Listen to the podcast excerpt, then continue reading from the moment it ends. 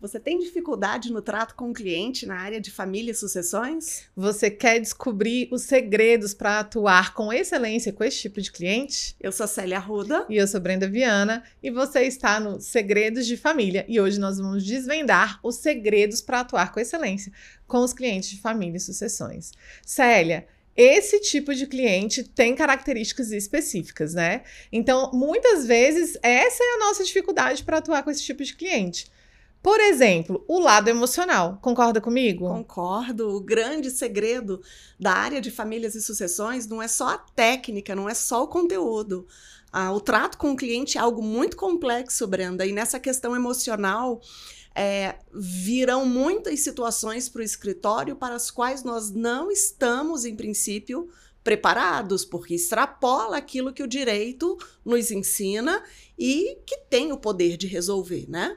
E essa questão também, né, em relação a, a ser emocional, ao cliente ser emocional, ele se coloca em posições também que muitas das vezes a gente, que é advogado, se sente na obrigação de levar aquilo.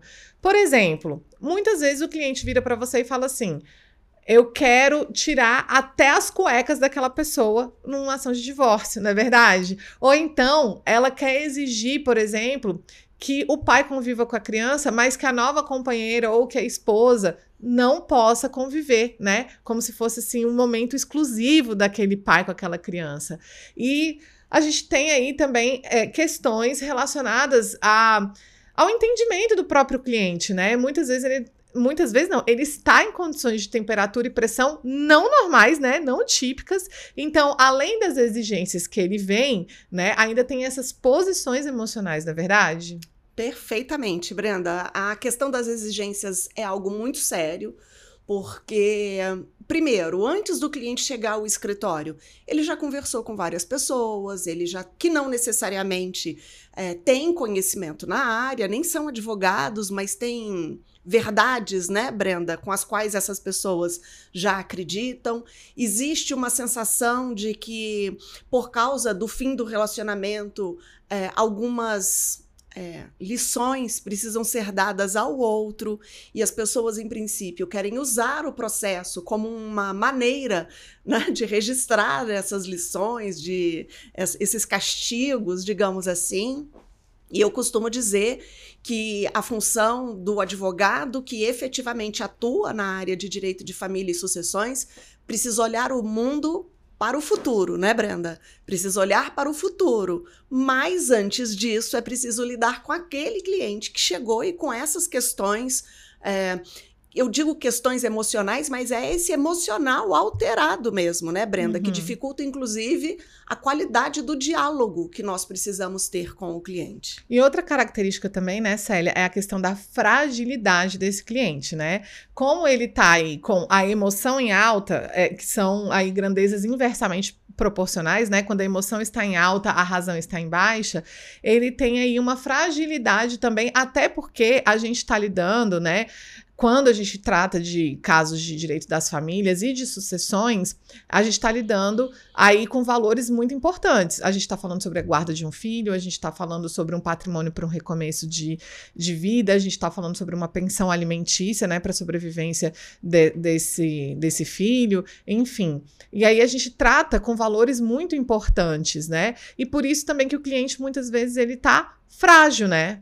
Não é verdade? Sim, ele normalmente vem frágil mesmo, né? Não tem como ser diferente. Ele está vivenciando um problema, esse problema tem uma natureza específica que atinge mesmo aquilo que há de mais íntimo nosso e. É, é, muito comum que quando a gente esteja enfrentando um problema, a gente perca, inclusive, a qualidade de visão com relação a esse problema. É por isso que a gente pede ajuda e que a gente conversa com alguém. E quando nós somos aquele com quem você conversa, nós somos o amigo que foi chamado para conversar. Eu imagino que todos vocês comunguem desse meu pensamento. É muito mais fácil resolver quando o problema é do outro, né? A gente até questiona por que, que fulano está sofrendo tanto. É tão simples resolver esse problema. É, e fica realmente parecendo simples quando o problema não é nosso. Então, o cliente que vem para o nosso escritório, ele tem um problema. Esse problema é de natureza muito pessoal, familiar, mesmo envolvendo o direito das sucessões, porque ali existe uma complexidade de pessoas, né? um número talvez grande de pessoas que vão precisar partilhar daquele patrimônio, no caso do inventário, ainda vem a dor da perda, né? a perda de um ente querido, então ele vem frágil. Mas alguém tem que estar com a cabeça tranquila. Porque se a gente se envolve muito no problema, a gente precisa ter empatia, compreensão e oferecer acolhimento. Sim. Mas alguém tem que estar, né, Brenda, com a cabeça tranquila para ajudar o cliente a pensar. E essa fragilidade, essa questão emocional exige uma atenção muito maior, né, Célia? Ou seja, muitas vezes a gente precisa trabalhar com a multidisciplinariedade. Eu estava até te contando aqui que eu peguei um caso assim extremamente complexo com acusação de abuso sexual. E aí, quando saiu uma medida protetiva de afastamento, é, é óbvio, né? Quando, nesse tipo de situação, a família fica extremamente ansiosa, é, quer uma solução para ontem, porque é uma coisa que vai impactar e impacta muito na vida daquelas pessoas. E aí o que, que acontece? Quando saiu essa medida de afastamento, a cliente chegou a me perguntar assim: como é que eu levo isso para as minhas filhas? Como é que eu vou tratar isso? Ela, ela nem sabia, né? Ela até chegou a falar isso em audiência. Ela falou assim: é, excelência, eu nem conversei nada disso com as minhas filhas porque eu não sei como fazer isso. Então, em alguns momentos, é, realmente, por conta da questão emocional e da fragilidade, o cliente exige uma atenção maior, né? E por isso que muita gente não quer trabalhar com direito das famílias e das sucessões. Mas aí também entra o nosso autoconhecimento no sentido da gente entender que nós não conseguimos abarcar tudo, né? Todas as necessidades, não é verdade, Célia? Perfeitamente, Brenda. Nós nos formamos em direito, somos advogados, precisamos nos esmerar para prestar um serviço de qualidade, mas nós não conseguimos abarcar outras áreas para as quais nós não temos formação, por mais boa vontade que a gente tenha. E é preciso, Brenda, agora aqui me ocorreu um cuidado que a gente precisa ter, é, que apesar do problema é, de, é ser descrito para gente quando o cliente chega, ele conta um pouco a história, ele faz um, um briefing, inclusive do passado, do que foi que aconteceu, para trazê-lo até este momento. É, mas o cuidado que é preciso ter é que, por mais que ele descreva, o que ele nos traz é a ponta do iceberg. Uhum. O drama é muito maior, Brenda. Sim. Sem dúvida nenhuma, não tem como Sim. ser diferente. E é muito perigoso que a gente se coloque no lugar é, de prestar orientações que não estão dentro do âmbito da nossa expertise, Brenda. Com certeza. E existe, assim, a parte te traz uma informação, mas existe também informações que você não tem acesso que estão lá com a outra parte. Um Perfeito. dia chegou uma cliente para mim, ela falou assim: ah, porque é, ele utiliza drogas na frente das crianças. Aí eu fui e falei assim com ela. Mas isso é informação que você está me passando, né? A respeito dele. E em relação a você, qual é a informação que ele vai trazer no processo? Aí ela falou assim: Ah, no máximo eu utilizo de maneira recreativa. Que maravilha. Eu, não, eu, eu, fiquei pensando, eu não sei nem o que é, né? Se utilizar de drogas de maneira recreativa. E ela, ah, mas não é na frente dos meus filhos. Então, assim, mas isso viria para o processo, com certeza. Existe uma assimetria de informações. Tem coisas que o cliente sabe que vai levar para você e tem coisas que o cliente não sabe, né? E que só tá com a outra parte. E aí, as dificuldades que a gente tem. Primeira coisa, estabelecer limites, né? Porque, afinal de contas, fragilidade e emoção em alta faz com que exista uma demanda muito grande grande, não é verdade, Célia? Sem dúvida. E essas duas características em conjunto, Brenda, elas potencializam às vezes aquilo que a gente tem de pior, porque nenhum de nós é perfeito. Temos um lado maravilhoso que a gente gosta de mostrar e nós temos os nossos traumas, as nossas sombras, as nossas dificuldades. O cliente vem com um problema, ele vem emocional e ele traz fragilidade. E isso pode se tornar é, num comportamento, se transformar num comportamento agressivo.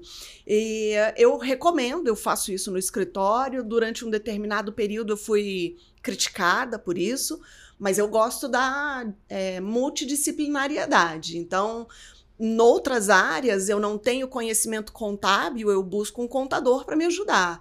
Em outras áreas, eu não conheço tributário, Brenda, não gosto do direito tributário. Eu trago um colega tributarista para me ajudar. Na área do direito das famílias e sucessões, é imprescindível algum tipo de atuação de um psicólogo, que o ideal é para um acompanhamento regular, na minha uhum. opinião, Brenda. Mas quando isso não é possível, ou quando o cliente não aceita e nós não podemos nos colocar no lugar também de impor ao nosso cliente aquilo que ele não aceita com naturalidade, é, ainda que esporádico, é preciso que é, alguma orientação de um expertise, de um expert que tenha um conhecimento diferenciado do nosso, participe Sim. de, pelo menos, de reuniões. Sim, nesse caso mesmo que eu trouxe aqui para você, né? É, assim que saiu a medida protetiva, Aí tem uma psicóloga que trabalha com a gente, uhum. teve uma reunião do cliente com essa psicóloga para que primeiro ela acolhesse ali de uma maneira que ela pudesse, e segundo desse ferramentas para aquela família poder conversar de uma maneira é, direcionada com aquelas crianças, porque a gente estava falando de crianças, né? Em relação a essa questão de estabelecer limites, Célia, eu vou te falar, eu já passei por cada uma no início da minha advocacia, só pra você ter uma noção. É, teve um, um, ano, né? Mas eu acho que foi em 2018. Acho não, tenho certeza. Foi em 2018. eu fui passar meu aniversário. Eu gosto de viajar no meu aniversário. Eu fui passar meu aniversário em Maceió. E aí a gente foi para Hibiscos, uma barraca lá que tem, né? Muito conhecida em Maceió. E a gente ficou num lounge lá. Já no caminho para essa barraca, já tinha cliente me ligando. Aí meu marido, ah, eu não acredito! Hoje é o dia do seu aniversário! Não é possível! E era, e, assim, salvo engano, era num sábado. Então nem era dia, assim, de eu estar atendendo, né? E aí, o que, que acontece? Quando eu cheguei na barraca, um outro cliente me ligou e me pegou duas horas no telefone. Duas horas. Cara, meu marido já tava indignado, emputecido. E essas coisas. Eu estaria brava junto com seu marido, tá? Com você. Mas já passei coisas, por isso. E essas coisas acontecem, né? E a gente fica assim, e aí, eu respondo ou não respondo? Eu, o que que eu faço? Eu ignoro, né? Até porque, eu vou te falar uma coisa, o, o advogado de família, eu costumo comparar com oncologista pediátrico. Uhum. É aquela pessoa que, assim, ele tá lidando com uma doença... É, muito séria, né? E que traz ali uma emergência muito grave e que ele precisa estar à disposição. Mas uma das soluções que eu trouxe para essa questão de estabelecer limites foi a regra clara. Então, assim, dentro do meu contrato, eu estabeleço: meu horário de funcionamento do escritório é de 9 às 18. O que eu tiver que fazer fora desse horário, tá tudo bem, eu faço. Com a insistência do cliente, né? Mas eu cobro um valor por isso né? Então, assim, estabelecer claramente qual que é o seu horário de funcionamento, estabelecer claramente como que funciona aquelas coisas. Outra coisa que eu trouxe também, Célia, foi a questão do relatório semanal. Então, isso já faz com que o cliente já se sinta seguro, porque ele sabe do andamento daquele processo, né?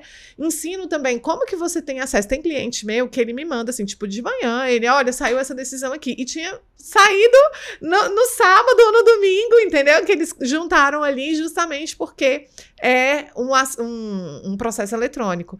Então, eu ensino para que eles tenham essa facilidade de eles não dependerem necessariamente de mim. Oriento também que faça a questão da terapia, tenho essa questão da multidisciplinariedade e estabeleço essas regras claras. Olha, eu atendo fora do horário? Atendo, desde que você pague o valor para isso, né? E você, Célia? Então. Como é que você resolveu esse problema aí? Vamos lá. E, e é interessante esse nosso bate-papo, porque são advocacias exercidas de formas diferentes. Sim. Ah, então. e, e as, as sugestões que eu gostaria de deixar aqui registradas é, não são para um período mais à frente da advocacia, depois de 10, 15 anos, não.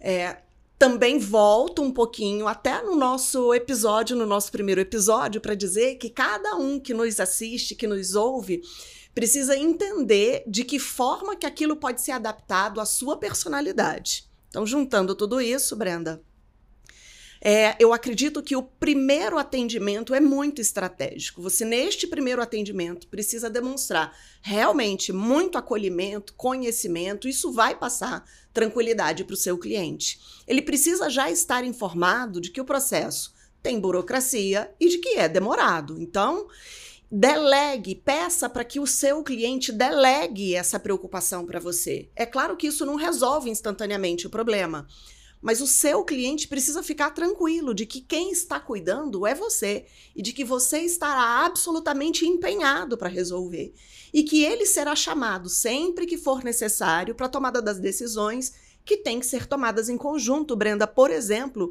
as minhas petições todas passam para uma aprovação do meu cliente. As minhas também tem colega que critica Sim. esse tipo de atuação. Porque eu tive é... um mentor que ele falou assim: que absurdo, porque a técnica é minha. E eu, sim, mas o processo é do cliente. E todos, e tem gente que manda só os fatos, mas como a minha petição é narrativa, eu tenho que mandar a petição inteira. Que inclusive ele tem acesso, né, Célia? Ele tem que ter acesso, porque é algo muito íntimo, muito pessoal, é a vida dele em família. Então, eu apresento eu fecho um PDF, encaminho para o meu cliente e peço para que ele fique absolutamente à vontade. Ele cria um Word paralelo, porque eu não vou passar a minha, a, o meu Word com o meu timbre, eu acho que isso seria mais problemático. Eu passo a minha petição em PDF, ele cria um Word paralelo, os meus parágrafos são todos numerados e ele vai fazendo as observações todas que ele quiser. E aí eu chamo esse cliente para uma reunião. E a gente vai pontuando todos esses tópicos. Então o cliente fica muito tranquilo, Brenda, e talvez essa tranquilidade amenize um pouco essa ansiedade do cliente de uhum. ficar perseguindo literalmente o advogado. É. É, eu faço um pouco diferente de você, é, no sentido de que no meu contrato eu estabeleço que os acessos por WhatsApp, é, os acessos pelos meios virtuais todos, WhatsApp, porque até no direct do Instagram a gente recebe contato de cliente, estão autorizados. Mas, primeiro, não é um meio oficial de comunicação. Então, é um bônus que o escritório uhum. oferece para o cliente. Por que, que eu hoje consigo fazer isso? Porque o meu escritório tem estrutura física uhum. e tem alguém que está lá o tempo todo para atender o cliente. Então, no WhatsApp já segue uma mensagenzinha instantânea para o meu cliente. Eu não tenho como estar disponível a todo momento. Brenda, eu me lembro de audiências que eu fiz que duraram sete horas o cliente vai precisar esperar, ele não vai conseguir acesso. Em algumas situações, eu já expliquei para o cliente que é, o advogado ele está em constante atuação uhum. e que a gente não tem um cliente só, tem vários. Então, eu vou acalmando ali o meu cliente, explicando para ele que eu não posso estar desocupada o tempo inteiro, que isso interferiria na qualidade do advogado Com que certeza. ele está contratando. Com certeza. É, e que eu tenho um telefone fixo e que o escritório também tem um contato celular. E isso ameniza, porque ele fala com alguém que é do escritório, uhum. que vai dar a ele uh, o panorama. Ela está em audiência, ela está em reunião. E aí eu costumo lembrar também o meu cliente. Lembra na reunião que nós tivemos? O celular fica para baixo ou eu nem entro com o celular. Enquanto eu estou com o meu cliente, a minha atenção está absolutamente voltada para ele. E no final da primeira reunião, eu digo a ele: olha, percebeu que eu não atendi celular? Então, quando eu estou atendendo alguém, a minha atenção é deste alguém. Pode ser que você mande uma mensagem para mim e eu não consiga te responder instantaneamente. Você está entendendo que está tudo certo? Então, eu já crio antecipadamente aquela situação para eu não tenho problemas, Brenda. Não que as mensagens não cheguem. Elas chegam às 11 da manhã, às 5h40 da manhã, às 11 da noite, a qualquer momento. Mas eu procuro não responder instantaneamente. Uhum. Também porque eu aprendi com a experiência que urgente é aquilo que não foi feito na hora certa. Sim. Este é um ditado da vovó que eu carrego no coração. Agora, situações urgentes realmente acontecem. Então a gente tem que ter o cuidado de também fa saber fazer a triagem, né? É, eu acompanho o inventário, vou dividir muito rapidamente isso com você, Brenda. Não é aqui de Brasília, uhum. eu atuo em outros tribunais também, em que o filho matou o pai, e se matou. Só que eu já fazia um trabalho para essa família. Então, quando a minha cliente fez contato comigo e é urgente, aquilo que é urgente, ter este cuidado de não ficar imaginando que é daquela situação que já está em andamento, porque pode realmente surgir algo Novo, urgente é. e que tem que ter um pronto atendimento. É muito difícil, Brenda. É bem difícil isso mas é colocar na nossa personalidade as dicas que, por exemplo, eu e Brenda estamos dividindo aqui com vocês de forma pouco diferente, porque é muito pouco no final das contas, né, Brenda? É. E dá tudo certo no final. E o bom é justamente isso, né, Isso. Célia? A gente poder trazer aí essa diversidade. Porque Isso. imagina, se a gente atuasse igual, idêntico, não ia ter essa riqueza do programa, né? Mas olha só, isso acaba desaguando aonde? Na precificação, né? Uhum. Porque você até colocou assim: ah, pra mim, o WhatsApp não é um meio oficial. É, ele é um bônus. Eu também entendo como um bônus. O que, que eu entendo? O advogado, ele não, não faz parte da atividade do advogado ter um grupo de WhatsApp. Ele precisa de ter um meio de comunicação com o cliente. Isso pode ser por meio de e-mail, pode ser por meio de telefone fixo, igual a Célia colocou. Mas aí, o que, que eu faço? Eu faço, para todo cliente que entra dentro do escritório, eu faço um grupo no WhatsApp. Então tem uma logo, tem o nomezinho do que, que é aquela ação. E aí, quem tá lá dentro? Eu, o cliente, mais uma pessoa que ele indicar, que pode, ele pode indicar ou não, mas ele já fica ciente de que se ele indicar alguém para estar naquele grupo, eu não vou compartilhar nenhuma informação sigilosa lá dentro. Então eu não vou baixar processo e mandar lá. O relatório semanal vai ser encaminhado de uma maneira apartada para ele, porque vai o link do processo atualizado. E aí, enfim, eu tenho essa questão desse- do, do WhatsApp também, assim como eu tenho outras coisas dentro do suporte, por exemplo, é, novas reuniões. Tá abarcado dentro desse suporte. Se ele precisar de uma consulta relacionada a uma outra coisa, eu também não cobro, tá dentro do suporte. É, se precisar de negociação contínua, muitas vezes isso acontece dentro dos direitos das famílias, né? Que acaba se desmembrando ali, se desenrolando para uma medida protetiva e aí eles não podem mais comunicar. Quem é que vai ser esse terceiro que vai intervir? Tá dentro também dessa situação. E aí o que, que eu coloco? É, a gente sempre tem a tendência de olhar para a tabela da OAB e falar assim: meu Deus, isso é muito é caro! Até aqui, o Não é? mesmo pensamento. Como é caro. Só que quando você está atuando, você vê, principalmente na- no direito das famílias e sucessões, que é muito diferente, por exemplo, de um processo de consumidor. Né? Que a pessoa tem uma ansiedade em resolver aquilo ali, mas é a causa da vida dela, porque sempre vai ser a causa da vida do cliente, mas não é a mesma coisa, não tem a mesma carga emocional. Se ele não for indenizado porque a chapinha queimou, não é a mesma coisa dele perder a guarda de um filho, não é a mesma dor de, por exemplo, ele sair sem patrimônio nenhum de um, de um relacionamento para começar a vida, né? Então, é, é importante você entender que existe uma demanda muito maior para você como advogado, que não necessariamente é só a questão técnica, né? Existe todo esse suporte que você precisa dar. Então, precificar da maneira correta, e aí eu trago uma entrada, uma mensalidade para abarcar esse suporte, negociação, porque negociação eu sempre cobro por fora, essa questão das consultas, né? Essa questão de ter uma certa disponibilidade por meio do WhatsApp, que não é obrigatório. Uhum. Então, para isso, eu tenho essa mensalidade, além dessa mensalidade também abarcar tudo que acontecer relacionado àquele processo. Então, se eu tiver que entrar Sim. com uma tutela de urgência, tá abarcado. Se eu tiver que entrar com agravo de instrumentos, tá- também tá ali dentro. Se eu tiver que fazer uma contrarrazão, enfim, o que tiver relacionado àquele processo. Perfeito. Obviamente não a outro, né? E honorários finais, que pode ser adiesto, né? Esses Uhum. honorários finais, um proveito econômico do, daquilo que o cliente recebe, ou também pode ser um valor fechado, que aí eu chamo de ENF. Uhum. E até no consensual, é, se eu tenho que entrar, por exemplo, com um divórcio consensual, eu cobro uma entrada, aí eu tenho o, o método que é o ET, né? Que é o estipêndio, ou seja, é um valor de honorários, esse valor é um valor fechado, mais uma taxa de suporte. Porque, assim, aqui em Brasília é maravilhoso. No máximo 30 dias já está homologado um acordo.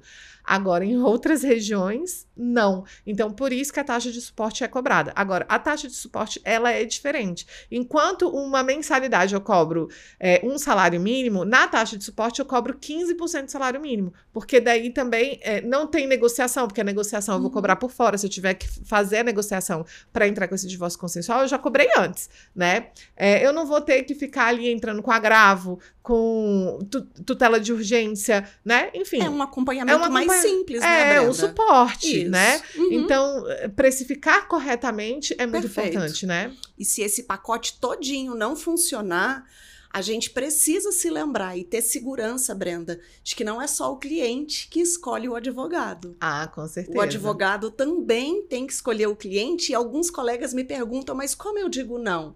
E eu respondo assim, Brenda, você sorri e diz não. Para isso, eu acho importante a gente trazer aí a ferramenta do autoconhecimento, né? Então, é muito importante você entender quais são os valores que você tem. Eu, por exemplo, é, quando eu fui começar a atuar em criminal, para mim era muito claro: eu não atuo para aquela pessoa que for acusada de crime contra criança, mulher e idoso. Eu não atuava. Uhum. E depois eu tive uma experiência terrível que eu falei, também não atuo para tráfico.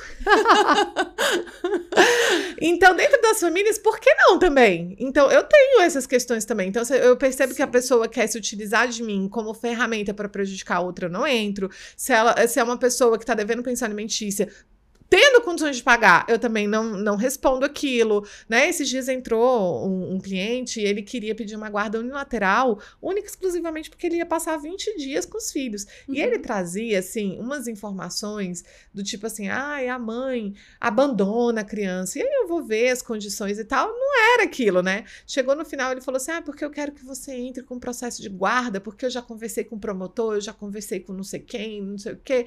Eu virei para ele e falei assim, olha recusa justificada. Ele não precisa de você, Brenda. Ele já resolveu o problema é. dele. recusa justificada. Eu falei, olha, é, eu até atuo nesse tipo de demanda, entretanto, nessas condições eu não atuo. Isso. Então é isso mesmo, é você ser sincero, né, nessas horas, Sem na verdade. Sem problema nenhum com a maior verdade que você puder colocar nas suas palavras, explicar para o cliente. Isso que você precisa, eu não tenho, eu não consigo uhum. entregar para você. É engraçado, sabe o que, sabe que ah. aconteceu?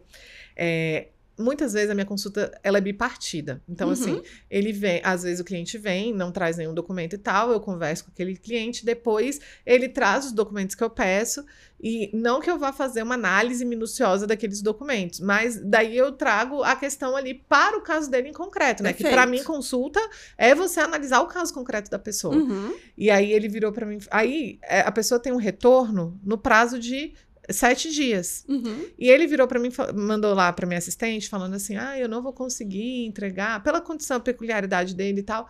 É, eu queria saber se pode marcar com 15. Aí eu uhum. autorizei. Uhum. Só que para que ele queria 15 dias? Para ele consultar outros advogados. E aí ele chegou na consulta comigo e ele virou para mim e falou assim: Ah, mas eu consultei outras pessoas e elas falaram que eu tenho chance de ganho. Aí eu Fique falei: à vontade. Justa, aí eu falei assim: Pois é, então. Eu tô te mostrando aqui, pela minha experiência, que você não tem chance de ganho nesse processo. Afinal de contas, a mãe não está inapta para uhum. exercer o poder familiar. Mas se você encontrar alguém que está te garantindo que vai conseguir, aí eu vou te orientar que você contrate esse advogado. É. Né? Porque, é, inclusive, é uma relação de confiança, na é verdade. Perfeitamente. Agora, ele não pode querer é, que o Google, né? O efeito Google, que também existe, né? Às vezes nem Sim. contrata outros advogados Brenda, talvez também seja o momento de deixar registrada a importância de cobrar a consulta, né? Com certeza. Cobrar a consulta. O trato com o cliente é complexo, né, Brenda? Sim.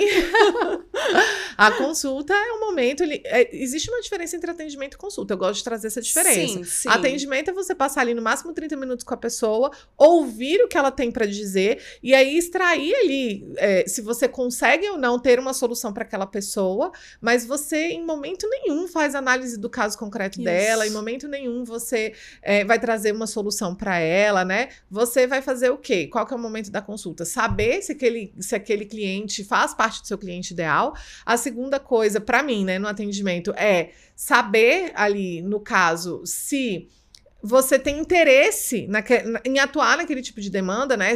A viabilidade da demanda, meu marido fala assim, mas como assim viabilidade da demanda? Quem decide isso é o juiz. Eu falei, mas o advogado é o primeiro é juiz o da primeiro casa. Juiz. Se você não acredita naquilo que você vai defender. Então, uhum. não é viável. E outras vezes não tem direito àquilo por decadência, por por prescrição, Sim. enfim, né?